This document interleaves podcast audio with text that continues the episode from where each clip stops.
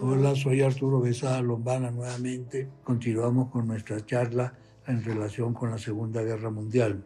En estos momentos de la guerra, eh, derrotada Francia, ocupado el territorio metropolitano francés, se produce un movimiento del que hablamos en la charla anterior, un general francés casi desconocido, el general Charles de Gaulle, salta el Canal de la Mancha, llega a Inglaterra y dice la famosa frase, ¿no? Francia ha perdido una batalla, Francia no ha perdido la guerra, y anuncia que prosigue la guerra contra Alemania. Centenares, millares de soldados franceses que se han sido evacuados, de Dunkerque y otros que se encuentran en los territorios africanos corren a ponerse bajo las banderas de De Gaulle y con la política de continuar la guerra por todos los medios contra la Alemania nazi. En estos momentos pues interviene Italia, como habíamos dicho, un oportunismo grotesco, trata de ocupar territorios franceses metropolitanos, pero no puede, hacer, no puede avanzar más de 200 o 300 metros, y abre dos frentes para Inglaterra, frente en el África Oriental, donde ellos habían ocupaban unas dos posiciones desde hacía varios decenas de años, desde la época del reparto imperialista de, de África, a finales del siglo XIX, que son Eritrea y Somalia. Como decía el mismo Duce, era una colección de desiertos que nos daban las grandes potencias. En verdad, pues los italianos tenían en ese, en ese tiempo eh, una necesidad terrible de ampliar su territorio por la presión demográfica. La política agraria de esa época está dirigida esencialmente a producir cosas de comer, ni siquiera exportar. Italia tiene territorios pobres, territorios supremamente agrestes y necesita territorios para poder mantener su población. Libia, que es su colonia más importante, es un desierto inmenso, es la continuación del desierto del Sahara.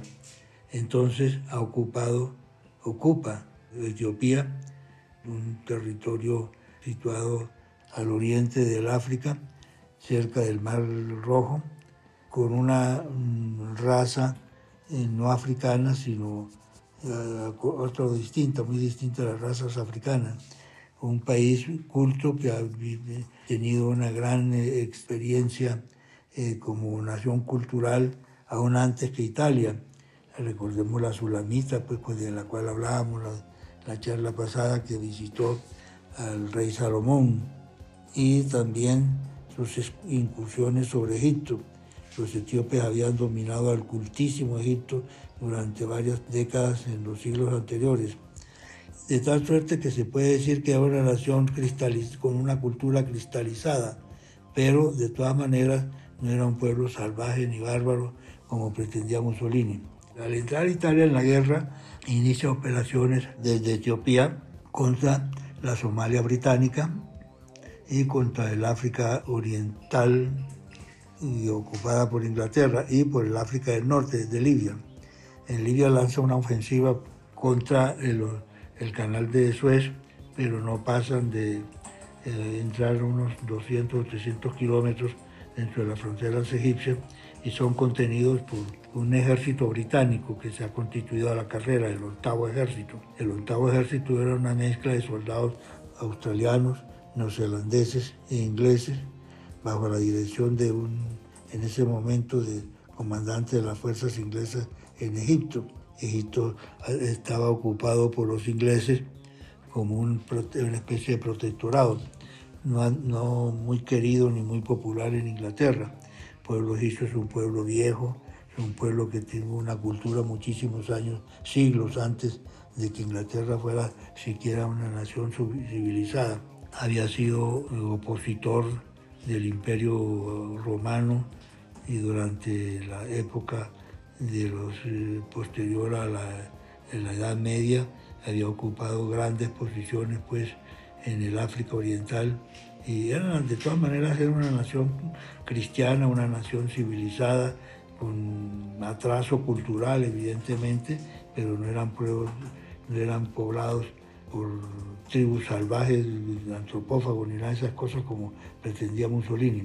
Los ingleses inician esa doble operación, Una sobre el África oriental italiana, y no es otra cosa que Etiopía fundamentalmente y las antiguas colonias de Eritrea y Somalia.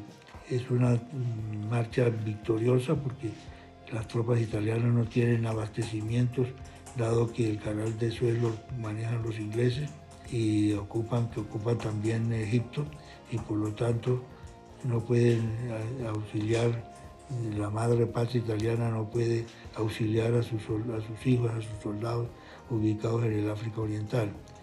El imperio de que hablaba Mussolini se diluye en, esos años, prácticamente antes de que Inglaterra llegara a, tener otra vez capacidad ofensiva, sus colonias, territorios de dominio como Australia, como la India, como Nueva Zelanda, como Sudáfrica, dan tropas para ocupar el África Oriental italiana, que queda aislada pues de todo auxilio con la madre patria Italia y todo el África Oriental italiana queda en manos de los británicos.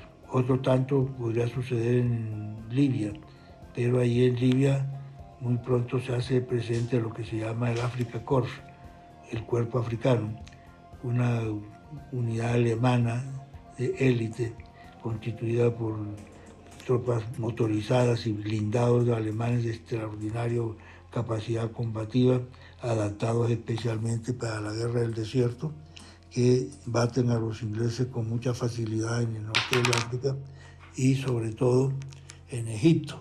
Llega un momento en que los italianos que se habían introducido en Egipto son rechazados por el octavo ejército británico bajo la dirección del mariscal del futuro eh, mariscal Montgomery el general Weber, que es el comandante de la Fuerza Británica del Extremo Oriente, lanza una ofensiva contra los italianos y los lleva casi otra vez hasta la frontera con, con Libia, ocupando territorios libios. En estos momentos también se produce la insurrección de los etíopes, conquistados por los italianos tres años antes de la guerra. Los etíopes, un pueblo que había sido único pueblo del África que no había sido colonizado y que tenía una, con mucha eh, fiereza, con mucho orgullo, su condición de viejo imperio cristiano y vieja nación libre, jamás dominada por los europeos, se sublevan y los italianos no tienen ninguna oportunidad de poder eh, aplastar la sublevación de los etíopes y Etiopía recupera su independencia es el primer país liberado contra una potencia del eje. La guerra se prosigue pues en Europa y en norte del África.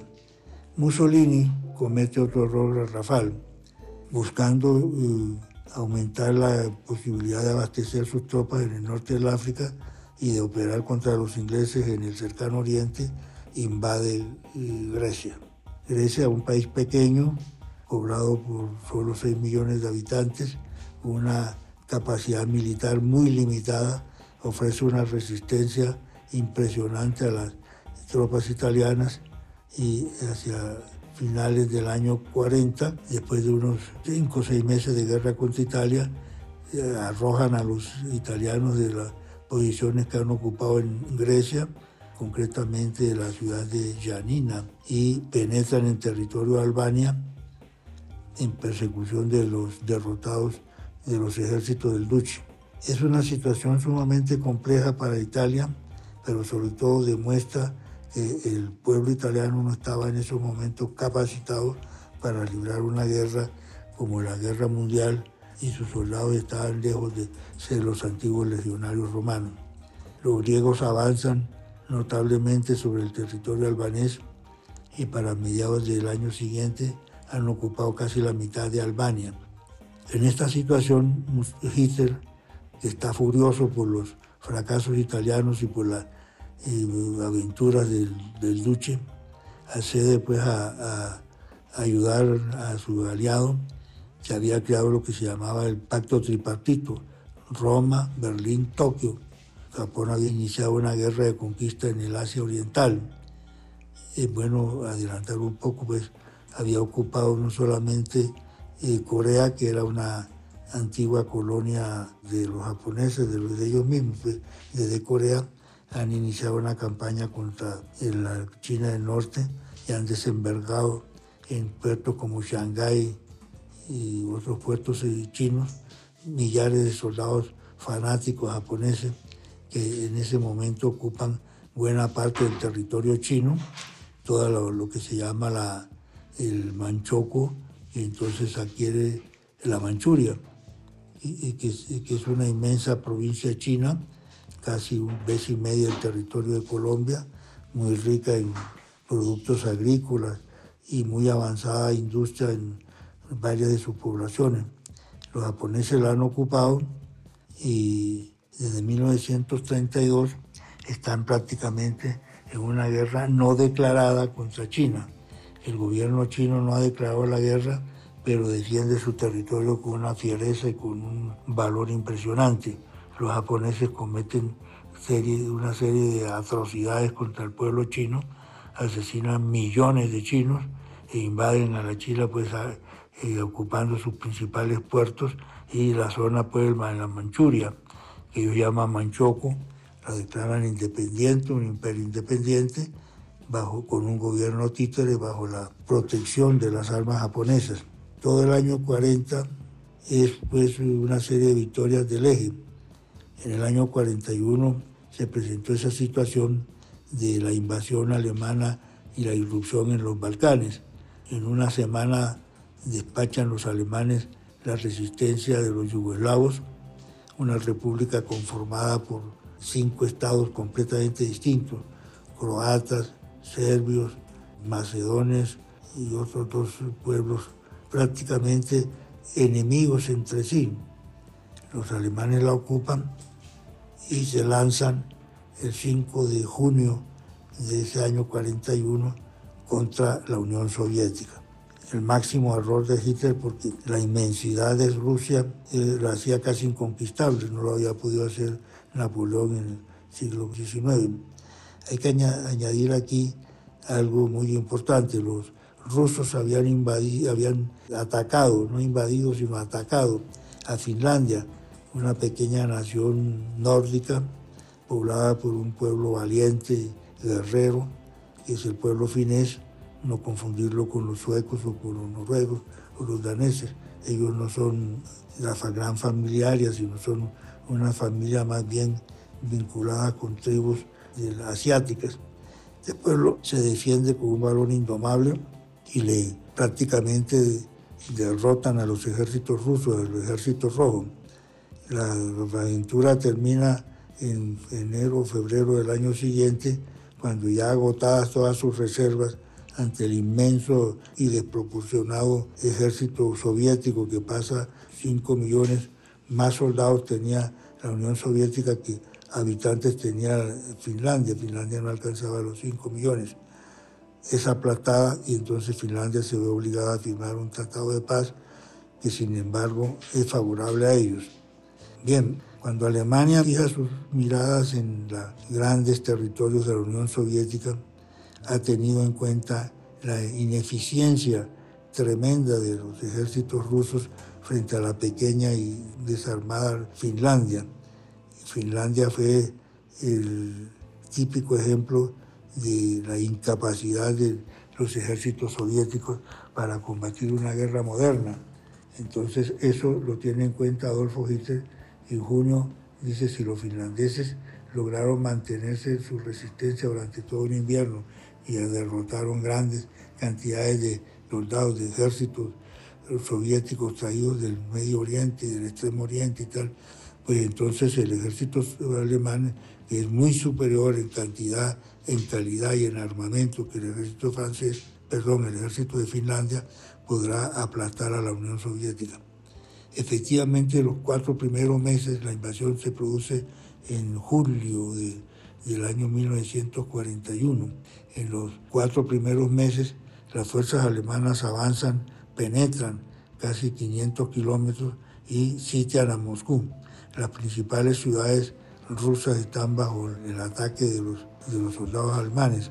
Una, pues, Leningrado, que era eh, algo como una meca sagrada de los rusos, porque allí había comenzado la revolución bolchevique, llevaba el nombre ciudad de, ah, no recuerdo su nombre, le habían cambiado el nombre por el de Leningrado, Lenin, el líder de la revolución bolchevique. La otra era Moscú y la una tercera era situada en el río Don. Bien, esos tres frentes los abrió Alemania en el año 40 resisten heroicamente porque los alemanes cometieron la estupidez de provocar la cólera de los rusos.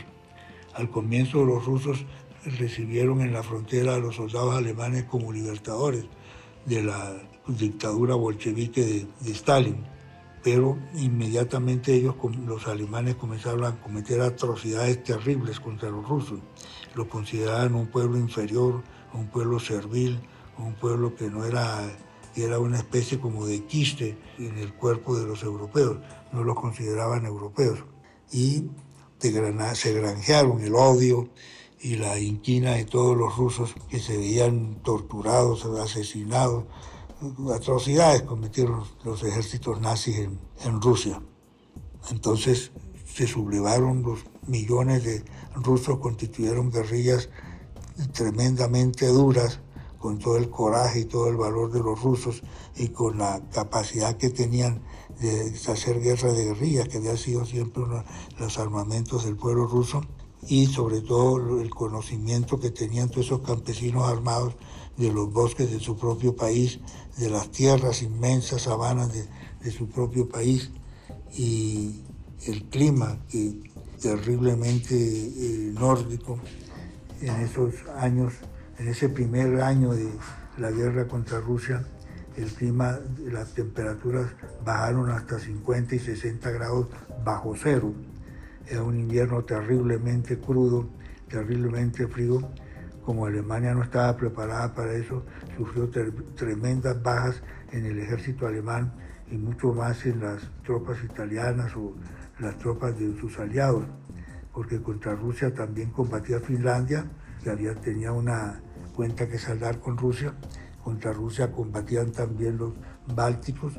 Tres estados bálticos, Lituania, Letonia y Estonia, habían sido anexados y ocupados por las tropas rusas contra la voluntad de sus respectivos pueblos, que recibieron a los alemanes como libertadores, se unieron con las milicias alemanas, dieron pues tropas para combatir a los rusos. En, estos en esos momentos se produce un fenómeno extraordinario. Japón entra en la guerra mediante un ataque a traición contra los Estados Unidos en las islas Hawái. El ataque pues contra las islas Hawái, que era la principal base norteamericana en el Pacífico, se produce simultáneamente con el desembarco en Filipinas, que era un aliado de los Estados Unidos, con desembarco en la, en, la Indochina francesa, con la ocupación de las... Eh, otra, una serie de islas que tenían los holandeses en, en Indonesia. Y la guerra se hace verdaderamente mundial, con un frente en Europa, otro en el África, otro en el norte de América, es la invasión japonesa de las islas Aleutianas de Alaska, y otro extenso, muy extenso en el África, en el Asia, perdón, que abarca no solamente la China, sino Filipinas, que no son propiamente asiáticas, y eh, se produce pues la, eh, la debacle en el, en el mundo entero, es una guerra mundial.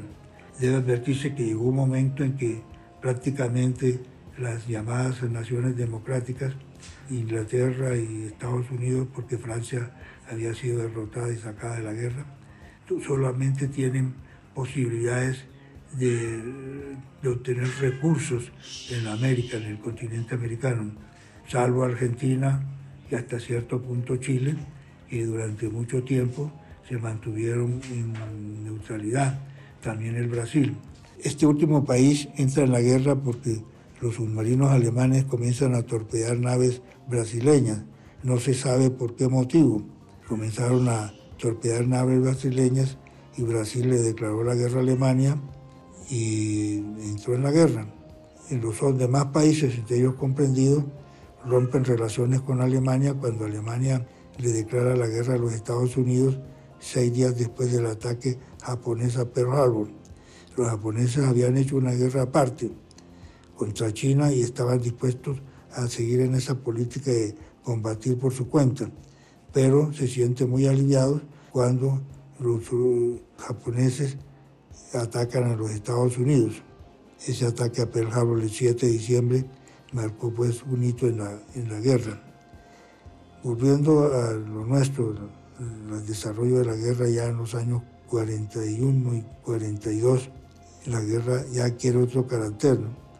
Todos los países de Hispanoamérica han cerrado filas con los Estados Unidos contra lo que se llama el eje Roma, Berlín, Tokio, Italia, Alemania, Japón, salvo pues la Argentina que se conserva neutral.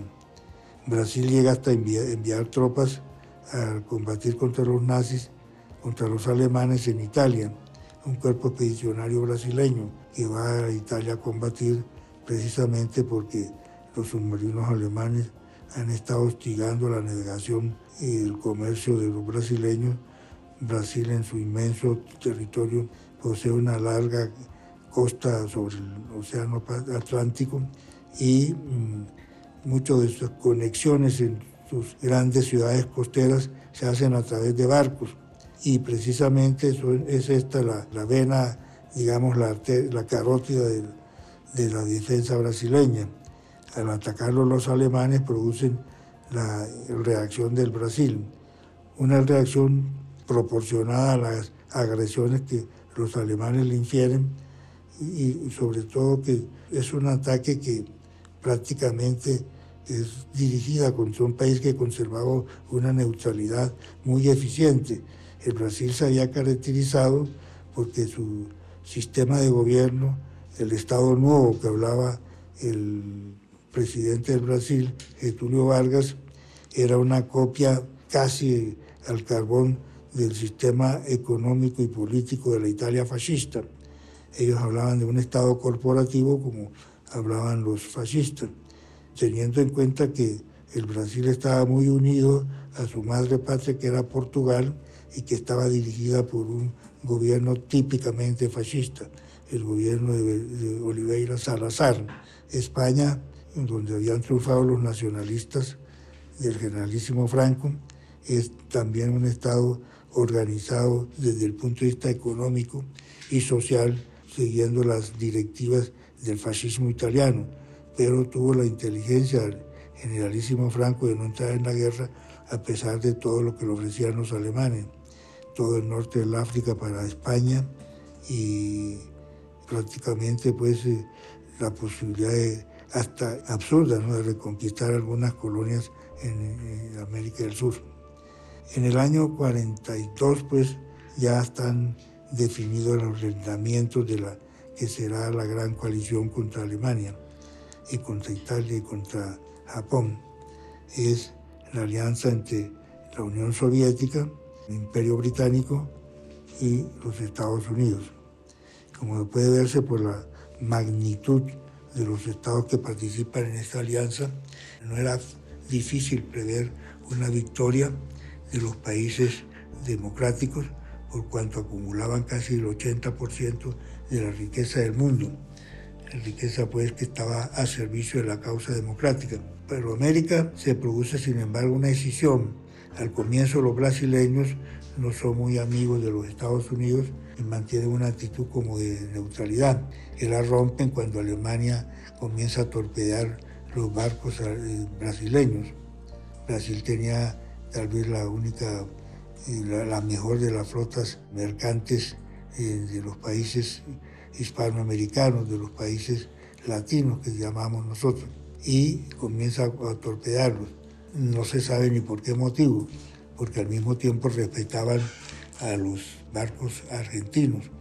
Argentina no vino a entrar en la guerra, sino ya al final, en los últimos meses, una política un poco eh, oportunista, cuando Alemania estaba ya vencida, Italia había ya capitulado y los ejércitos aliados se introducían en el corazón mismo de Alemania.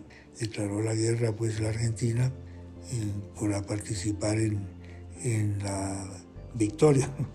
Bien, en el año 43 comienza pues ya a verse en, todos los teatros de guerra la presencia de los Estados Unidos, el inmenso potencial económico de ese país comienza a producir por millones, y no de elementos, sino de toneladas de productos bélicos, tanques, barcos de guerra, aviones, en fin, toda una parafernalia de armamentos, toda la economía de los Estados Unidos está al servicio de la guerra.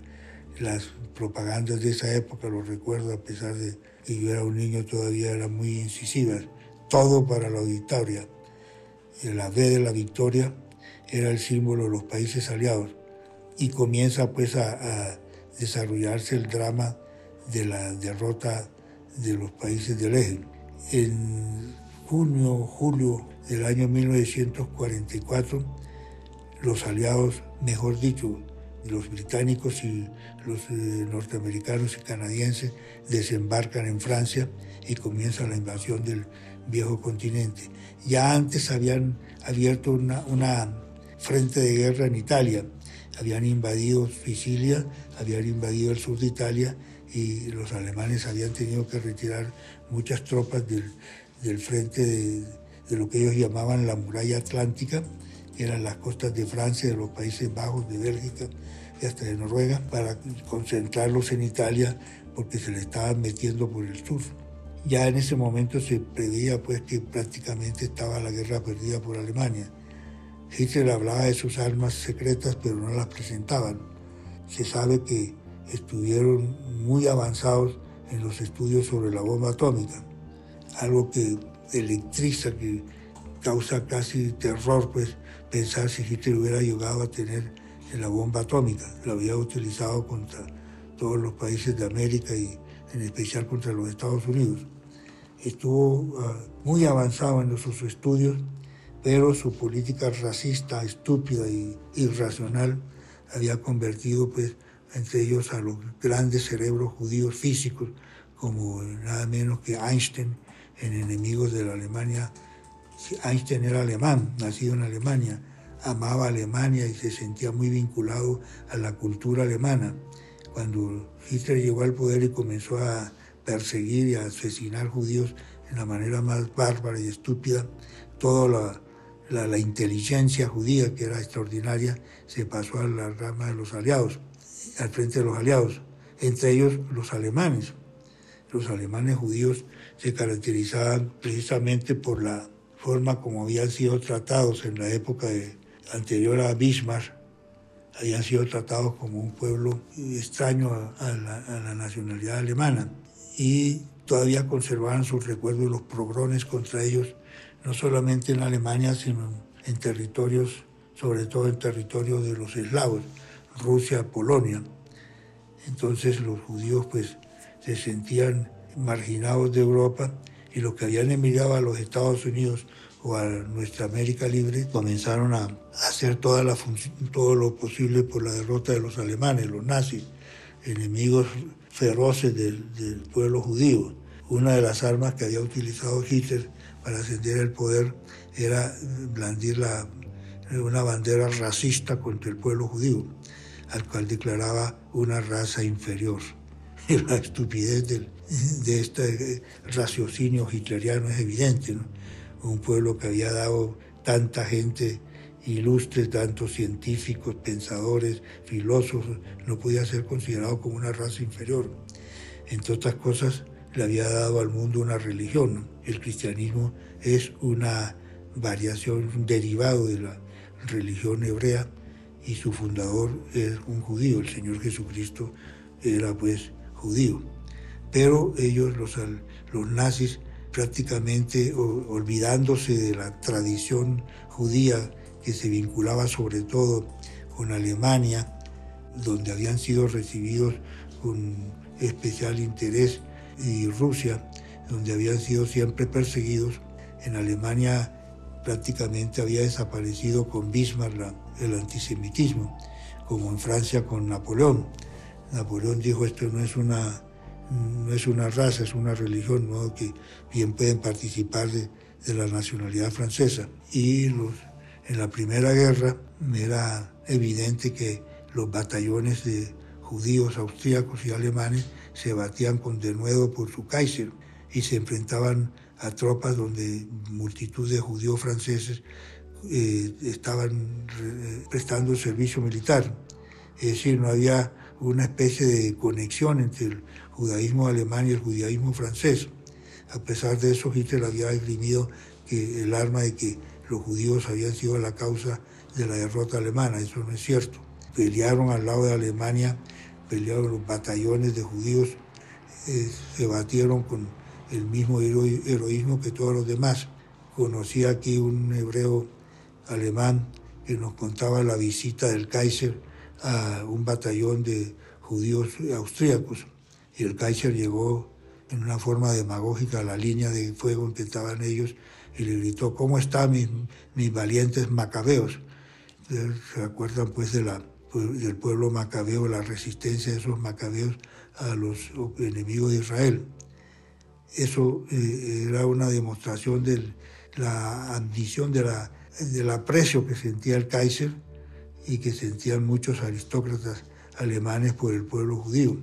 Algo más, multitud de judíos eran, estaban ya eh, elevados a la categoría de aristócratas de la, de la Alemania imperial. Muchos, muchos.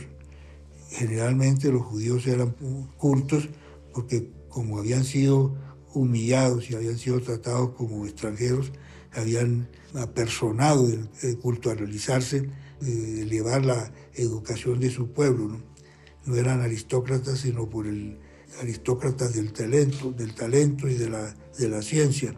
Hombres como Alberto Einstein, hombres extraordinarios, tal vez el más grande científico que ha producido la humanidad, y en general una multitud de, de judíos alemanes que habían contribuido con su sacrificio, con su esfuerzo y hasta con su sangre a mantener eh, las líneas alemanas en la Primera Guerra. Bien, hecha esta pequeña disquisición, pues volvemos al centro de la cuestión. La invasión de Normandía en 1944 significó el principio del fin. Ya se había invadido a Italia, la mitad de Italia estaba ocupada por las tropas eh, británicas y las tropas norteamericanas. En Italia se había producido un movimiento contra el duque Benito Mussolini y mm, el rey había asumido todos los, todos los controles. El rey de Italia era Víctor Manuel III y durante la Primera Guerra había sido un soldado esforzado en el frente italiano contra precisamente los alemanes, contra los austríacos que eran alemanes. Entonces siempre tuvo una actitud frente a Hitler de una especie de reticencia frente. Hay una fotografía impresionante cuando Hitler visitó a, la Italia fascista. Están Hitler y Mussolini sonrientes mirando un desfile militar y el rey está apartado de ellos con una mirada perdida, como haciendo abstracción de lo que está pasando. Esa fotografía que le dio la vuelta al mundo indicó claramente que entre la Casa de Saboya y el imperio alemán había siempre la diferencia que venía desde la época en que la Casa de Saboya había sido eh, opuesta, enemiga del imperialismo prusiano. Habían sufrido pues los italianos la invasión austro-prusiana de sus territorios del norte durante la Primera Guerra y el mismo Benito Mussolini había combatido entre los con los ejércitos de su país, Italia, contra las tropas alemanas. Veinte años después eh, estaba pues aliado de Hitler. En el año 45 ya se prevé el final de la guerra. Están ya pues los ejércitos alemanes retrocediendo en todos los frentes, tanto en Italia como en Francia. Se ha liberado París, una eh, ceremonia, un alzamiento de los franceses, del pueblo de París. Hombres y mujeres se, se alzan en armas y atacan a la guarnición alemana que se ve acorralada en, en las calles y Hitler no quiere que se retiren y le ordena a Scholtis, que era el comandante de las tropas alemanas, quemar París antes de retirarse, incendiar la ciudad, destruirla. Scholtis se queda atónico y le contesta, ¿dar esa orden? Es una orden del, Führer, pero eh, Scholtis no la, no, la, no la cumple, ni mucho menos, sino al contrario, capitula frente a los ejércitos aliados. Es condenado a muerte, lógicamente, por un tribunal alemán por desobedecer las órdenes del Führer, pero se salva a París. La liberación de París es el comienzo del levantamiento de todos los otros pueblos ocupados por los alemanes, los holandeses, los belgas, hasta el pequeño Luxemburgo, que son de raza alemana y de lengua alemana, se sublevan contra los ocupantes alemanes. En Italia se ha producido otro fenómeno, la caída del fascismo, la prisión de Benito Mussolini, después la liberación de Mussolini por los nazis y el establecimiento de una república italiana en el norte con los fascistas, una república que tiene un nombre curioso, República Social Italiana. Tal vez reminiscencia porque Mussolini fue socialista en sus primeros años. La República Social Italiana no tiene mucho éxito, los italianos mm, se sublevan contra los ocupantes nazis, son masacrados por los nazis, hay cosas horrendas como una matanza de italianos del norte de Italia por parte de las tropas nazis en la Lombardía. Bien, año 45 pues ya prácticamente la guerra está terminada en Europa. Los rusos avanzan inconteniblemente arrollando a las defensas alemanas y Alemania ha tenido que desocupar Holanda, Bélgica, Luxemburgo, Francia y hasta de Noruega sacan tropas para defender a la madre patria, como llaman ellos, pero no logran contener el avance de los aliados. Hitler se suicida cuando están los tanques rusos cañoneando su, su guarida donde él está, se suicida junto con su amante, la famosa Eva Braun, una mujer que lleva su lealtad hacia el hombre que amaba hasta el sacrificio de su vida. Después el nuevo gobierno alemán que lo preside el almirante, lo preside el almirante Reder, no, recuerdo exactamente el nombre, capitula el 10 de mayo y la guerra en Europa termina. Se prolonga en el Pacífico dos meses más, tres meses más, hasta septiembre, mientras están los tres aliados, el presidente Roosevelt, el primer ministro Churchill y el jefe de la Unión Soviética, José Stalin, Roosevelt recibe un telegrama de la Casa Blanca en que le anuncian que el navegante italiano ha llegado a buena suerte, era a buen puerto. Era una clave para que decirle que habían hecho con éxito, habían explotado con éxito una bomba atómica. Entonces ya pues eh, se sabe que ya tienen, los gringos saben que tienen la bomba atómica. Stalin pregunta qué es la noticia, que, el Roosevelt no quiere darle, pero el, rostro de, Stalin se contrae, no sabe que sus espías en los Estados Unidos le han dicho que su aliado, pero que ellos espían, había probado con éxito una bomba atómica. Se, ve la, la, perturbación, dice. Creo que es un secretario de Churchill que dice el camarada Stalin ya sabía la noticia antes que la supiera Roosevelt por sus espías que tenía en los Estados Unidos. Bien, Alemania capitula, lo que queda del gobierno alemán se disuelve y mm, la guerra termina en Europa. Sin embargo, ha causado 25 millones de víctimas, ha causado la destrucción completa de, Alemania.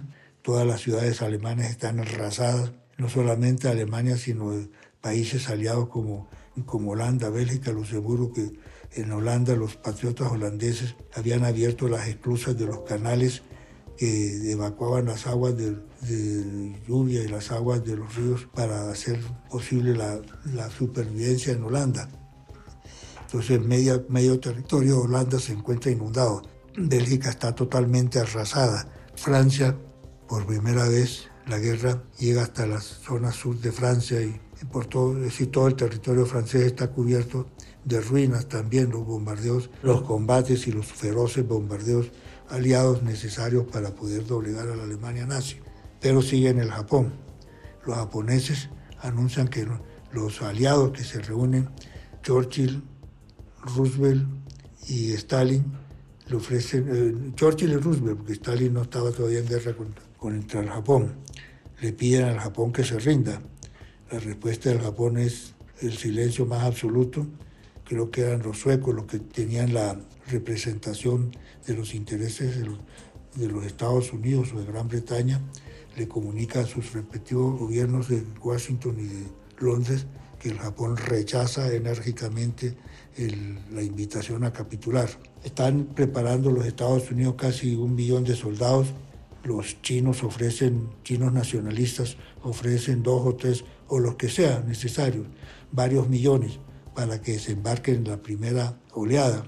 Se calcula que alrededor de un millón de soldados aliados iban a perecer al invadir el Japón, porque el Japón está todo eh, militarizado, hombres, mujeres, ancianos, niños de 14, 15 años están armados y juran una fidelidad absoluta al emperador y dar su vida pues para rechazar a los invasores. Casi 10 millones de hombres y mujeres están prácticamente colocados sobre las playas de las islas japonesas para defender hasta el último aliento de su vida a la integridad del país y a su emperador.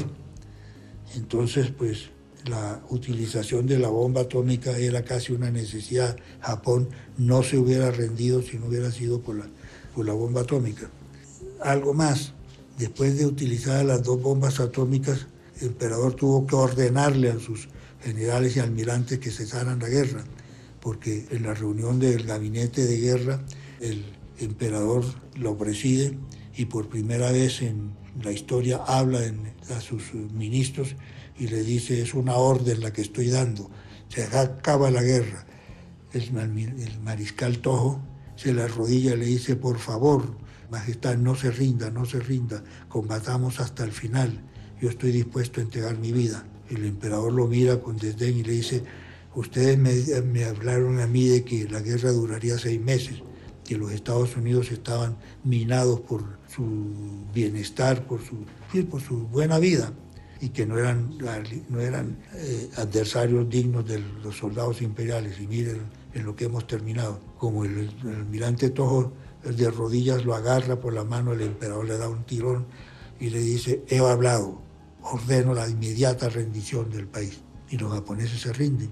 Todos estos generales y almirantes que estaban en el frente, la gran mayoría se hacen el harakiri, se abren el vientre frente al retrato del emperador, después de decir hemos sido obedientes hasta el final, pero no soportamos la vergüenza de, la capitulación. Tojo, sin embargo, permanece vivo y es ejecutado por los estadounidenses después de un proceso que había iniciado en, Alemania, en Europa. Goebbels, perdón, Goering y otros grandes jerarcas del nazismo son, compadecen ante el tribunal de Nuremberg el tribunal que va a calificar la conducta de centenares de millares de oficiales y de nazis convictos por los crímenes horrendos cometidos durante la guerra.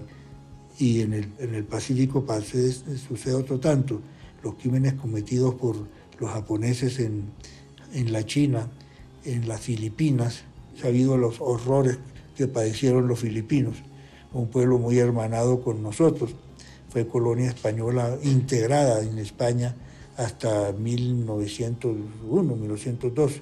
Nunca se sublevó verdaderamente contra España y la inmensa mayoría de los, de los filipinos estaba muy agradecidos porque eh, los españoles habían llevado la, cultura y era un pueblo orgullosamente eh, adquirió su independencia después de la guerra entre los Estados Unidos y, y España y estaban ya listos para celebrar en 1946 sus primeras elecciones libres, en las cuales iban a elegir, reelegir presidente, pues, o elegir presidente que ya lo tenían elegido, pero era una, eran votaciones muy restringidas a minorías.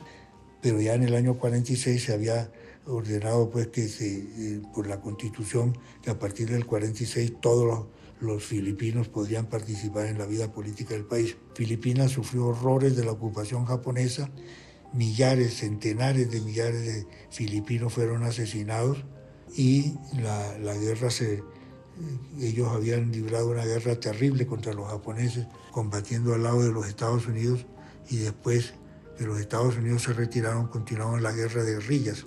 Con la derrota de los japoneses en varios frentes, volvieron otra vez a desembarcar las tropas de los Estados Unidos acompañados por grandes cantidades de soldados filipinos que habían sido reclutados en las islas del Pacífico, entre ellas las islas Hawái, donde habitaban centemillares de filipinos, la mayoría de los cuales concurrieron a, prestar, servicio militar con las tropas que fueron evacuadas de, de las Filipinas cuando las derrotas de las tropas norteamericanas por parte de los japoneses, que volvían la famosa frase de, cumplimiento de la famosa frase del comandante en jefe de las Fuerzas Aliadas en el Pacífico, el general Douglas MacArthur, yo regresaré, cuando le tocó evacuar a Filipinas en una escena dramática, caminando con la mitad de, sus eh, pantalones llenos de agua, pues, caminando eh, hacia las lanchas donde iban a ser evacuados y que estaban, no podían llegar a la playa.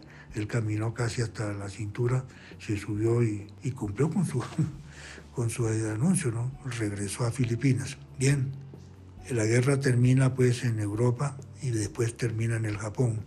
Japón capitula cuando los Estados Unidos lanzan las dos bombas atómicas de Hiroshima y Nagasaki.